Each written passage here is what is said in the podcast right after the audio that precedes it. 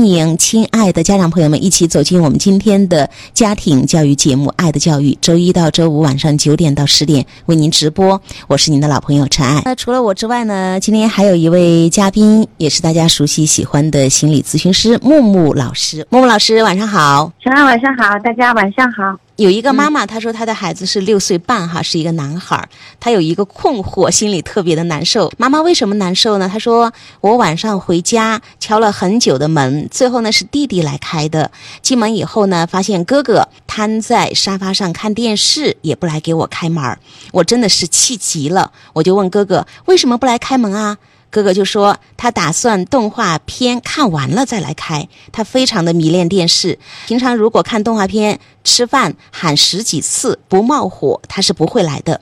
那只要看电视呢，好像任何声音他都听不到了。我们家平常也不怎么看，所以呢没怎么规定时间，后几天都不会开电视的。但是如果一旦打开了，那真的是我分分钟鬼火气，他会被那个电视把魂儿给勾走了。就是说什么他都一副茫然然的表情。我就问他为什么不开门，他说他就是打算这一集看完了再来开呀。我说难道你不看完就不打算来开门了吗？他说是的。妈妈就说我觉得自己生了个不孝顺的，很难过。所有的心血的付出，居然是这个样子。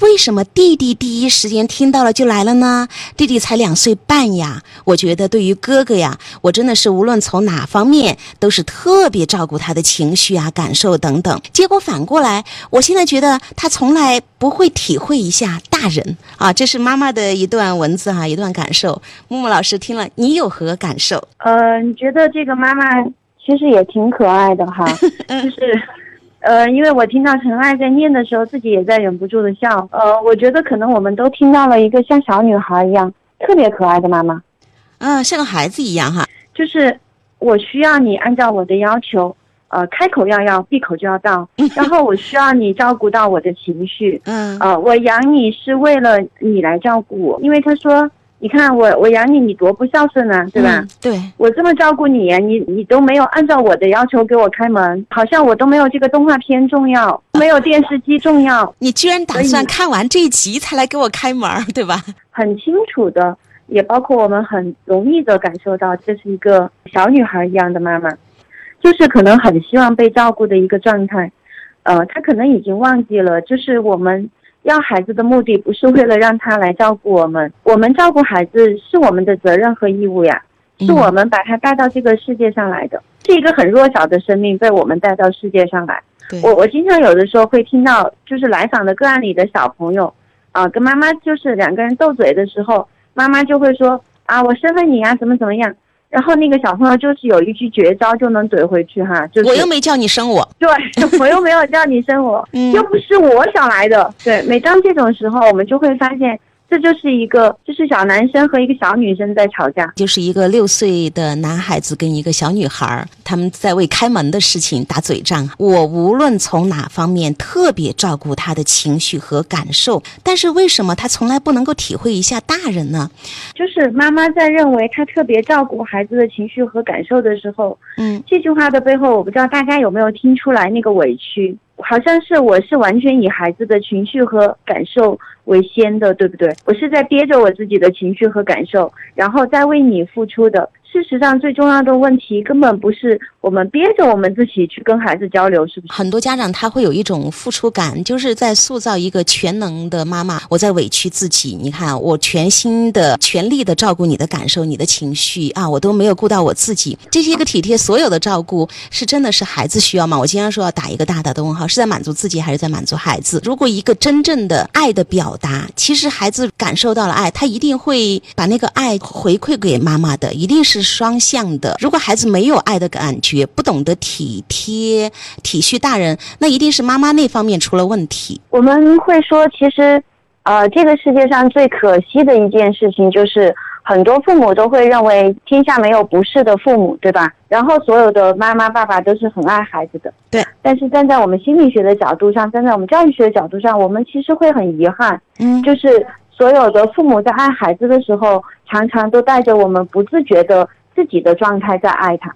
自己的状态在爱他，比如说啊，我很希望让这个孩子拥有很很好的教育，嗯是因为我可能曾经受到的教育不不足够支撑我自己。那比如说，呃，他买玩具的时候，我就要买给他，其实是因为小的时候我自己没有想要玩具的时候没有得到过，所以我不能让我的孩子委屈。就是自己的创伤和自己的感受去爱孩子的时候，就是我们常常说的，当我们自己不没有清晰的疗愈过我们自己，我们自己不知道自己为什么原因而做这件事情的时候，带给孩子的就不一定是孩子想要的无条件的爱。怕你受凉，怕你吃不饱，怕你玩具不够，我要给你买漂亮的花裙子。你看我没有学舞蹈，我一定要带你去。呃，是在满足自己，我们说还是真正在满足孩子。呃，就是我们跟妈妈疗愈到一个部分之后，妈妈都会异口同声的跟我说：“嗯，哎，我发现其实都是我自己的面子问题。”他们都会发现哦，其实他之前对于孩子的焦虑，比如说啊，他不写作业啊，然后比如说他考试成绩突然一下就变成倒数了呀。比如说他不去上学了呀，嗯，其实到了后面，他们都会发现，最开始的那个焦虑，更多的，呃，真的都是我们用的是他开头，他怎么怎么样了，所以我怎么怎么样，然后我们常常会发现，到了最后，妈妈的这个他怎么怎么样了，我怎么怎么样的后面，其实是，我觉得我很失败，我觉得我很没有面子，我觉得我不是个好妈妈。其实很多时候哈，父母给孩子的爱呢，是带着我们所有自己的自我的投射。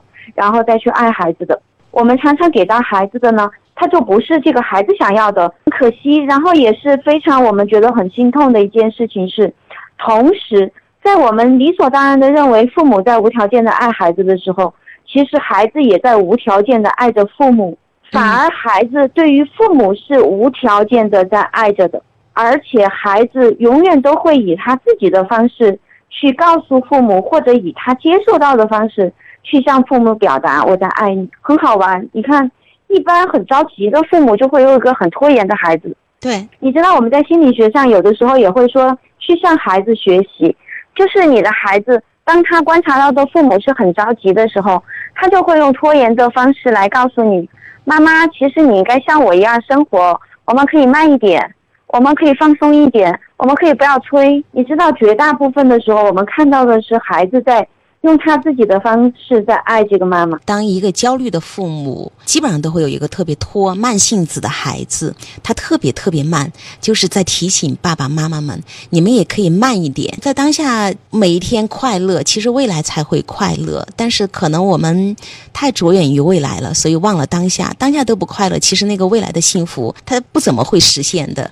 所以孩子在。提醒妈妈用一种可能我们认为有问题的方式，或者我们经常说一个孩子生病了，就意味着孩子在提醒爸爸妈妈，我们这个家生病了。就是当家长他认为自己付出了所有心血的时候，其实是带着那个期待跟回报的。真正的亲子关系特别好的父母，他们说他们会享受跟孩子待在一起，他们会觉得那是无比美妙的亲子时光。我会觉得，就是我们跟这个孩子相处的时光，嗯。你一定要确定你自己是不是在消耗。就是妈妈的这个说法，就会让我觉得，其实他跟这个哥哥待在一起的时光，是他感觉到他在被消耗，对吗？那他跟弟弟在一起的时光，好像他就觉得很舒服，他就觉得很快乐。他弟弟才两岁多呀，但是弟弟已经会给我开门了。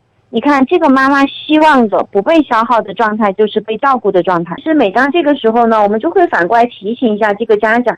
也会提醒一下父母们，如果你在跟孩子的状态里，你觉得很消耗，你要不要觉察一下，究竟你需要什么，你才会觉得不被消耗呢？你是需要被照顾吗？还是你会觉得很有压力？还是你会觉得太焦虑了？因为你自己一直都没有好好的照顾过你自己，就是如果你觉得你跟他孩子待在一起特别累，哎，你觉得特别烦，你特别想有自己的时间在陪伴孩子，这个时候妈妈可能要去觉察一下有没有把自己照顾好。比方说老公的爱，妈妈自己平时生活那个娱乐的、放松的、做喜欢事情的，就是滋养自己的那些东西有没有？不然的话就是消耗，就是觉得我天天都在为你付出。那如果你带着这样的一个心态的话，你一定就是个满怀怨气的妈妈。我在这个刚才的这件事情里面，我听到的这个孩子是他在告诉妈妈的是，妈妈你可以像我一样照顾好自己的需求，再照顾他人。你看这个大儿子就是这样子的呀，嗯，我就是要照顾我自己看电视呀，我就是要照顾我自己的状态，嗯，然后我再会去照顾开门这件事情啊。其实这个妈妈应该想一想，就是你自己是如何照顾你自己的。带两个孩子，我觉得特别难，所以这个妈妈遇到了很多具体的困难，没有及时给她开门儿。妈妈是难受、困惑、伤心，付出了心血，你不孝顺，我很难过，真的是怨气满满的。所以妈妈要去看你的感情，比方说夫妻关系，然后你自己的生活状态。我喜欢做什么，我可以有自己的时间，能够去调整自己、放松自己。呃，孩子的这个动作呢，嗯真的我们的解读就是啊，妈妈，你可不可以像我一样？你看，我可以自己把自己的兴趣爱好照顾好了，对，然后我再去做其他的事情。妈妈，其实你也可以问问你自己呢，你有没有真正的做你自己的事情，然后心无旁骛，然后那个事情能够滋养到你之后，你才能够非常好的去应对你的孩子和你的家庭。爱自己，能够照顾好自己，我们才能够有余力去照顾我们的孩子、身边的人。其实就这么简单，对吧？妈妈是一个特别需要被照顾的人，就是一个六岁半的男孩儿，没有及时给妈妈开门，妈妈贴了好多标签。妈妈要去思考一下，你这些怒气、伤心、困惑，真的是来自于。孩子这个不开门的动作吗？还是你太需要被照顾、被安慰、被滋养了？嗯，另外，木木老师，我想问一下，就是当妈妈还说啊，你看弟弟啊，两岁多就知道来给我开门儿。其实，在家有两宝的情况下，呃，对于哥俩的这种比较，不利于两个孩子呃亲密无间的相处。因为本身两个孩子他家里有两宝的时候，我们一般都会发现，呃，两个小朋友一定会去争夺这个家里面一共有的这么多的爱的资源。资源，嗯，啊，对，这是本能的一个情况。如何去争夺呢？那就是我要让你看见我，那我就要跟哥哥不一样，会去呃跟那个妈妈说你要警惕，就是会不会这样子久了之后，就会让弟弟一直以这种牺牲自己的状态，一直以这种懂事的面目出现在家人面前。就是来获得妈妈的爱，对吧？希望妈妈能够多看见我，注意到我，所以就会养成这样的一个委曲求全或者今后讨好型人格。所以一般像这种时候呢，我们都还会说不要做比较。比如说二宝来帮我们开了门，这个确实是也是一个很好的行为，对吗？那我们就去感谢二宝就可以了。啊，谢谢弟弟给妈妈开了门，开了门妈妈就很高兴，谢谢二宝就可以了。啊，无异于去比较两个人，然后顺带的再损一下大宝。对你看你多不懂事儿啊！嗯啊，你看你就让我在外面，我养你有什么用啊？嗯，我们当然可以去鼓励他做的好的行为，但是不是同时去贬损另外一个呃你认为不够的行为。其实我们也会看到，就是哥哥在看电视的时候，妈妈说就是非常投入，完全不知道你在跟他说什么。我觉得这个真的是太正常不过了。我们看自己喜欢的剧，做一个自己喜欢的事情的时候，真的是两耳不闻窗外事，孩子真的是听不到，绝对不是故意的。孩子在看动画片，在允许的情况下，别人没有看完，非要在那个点吃饭，而且吃饭的时候，妈妈是喊。十几次孩子都不过来，然后就冒火，冒火了之后，可能我们知道吗？就是强迫，对吧？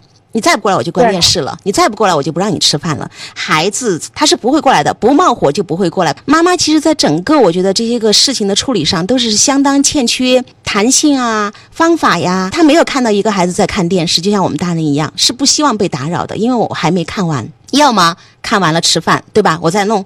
哎，宝贝儿，你还需要多少时间？妈妈可以热菜，我可以炒菜了。就所以你会发现，他们就随时会有这样的一些冲突在。嗯，就是大宝不是按照他想象中的样子在配合他和生活，就是妈妈的这个状态里，其实真的要好好去想一想。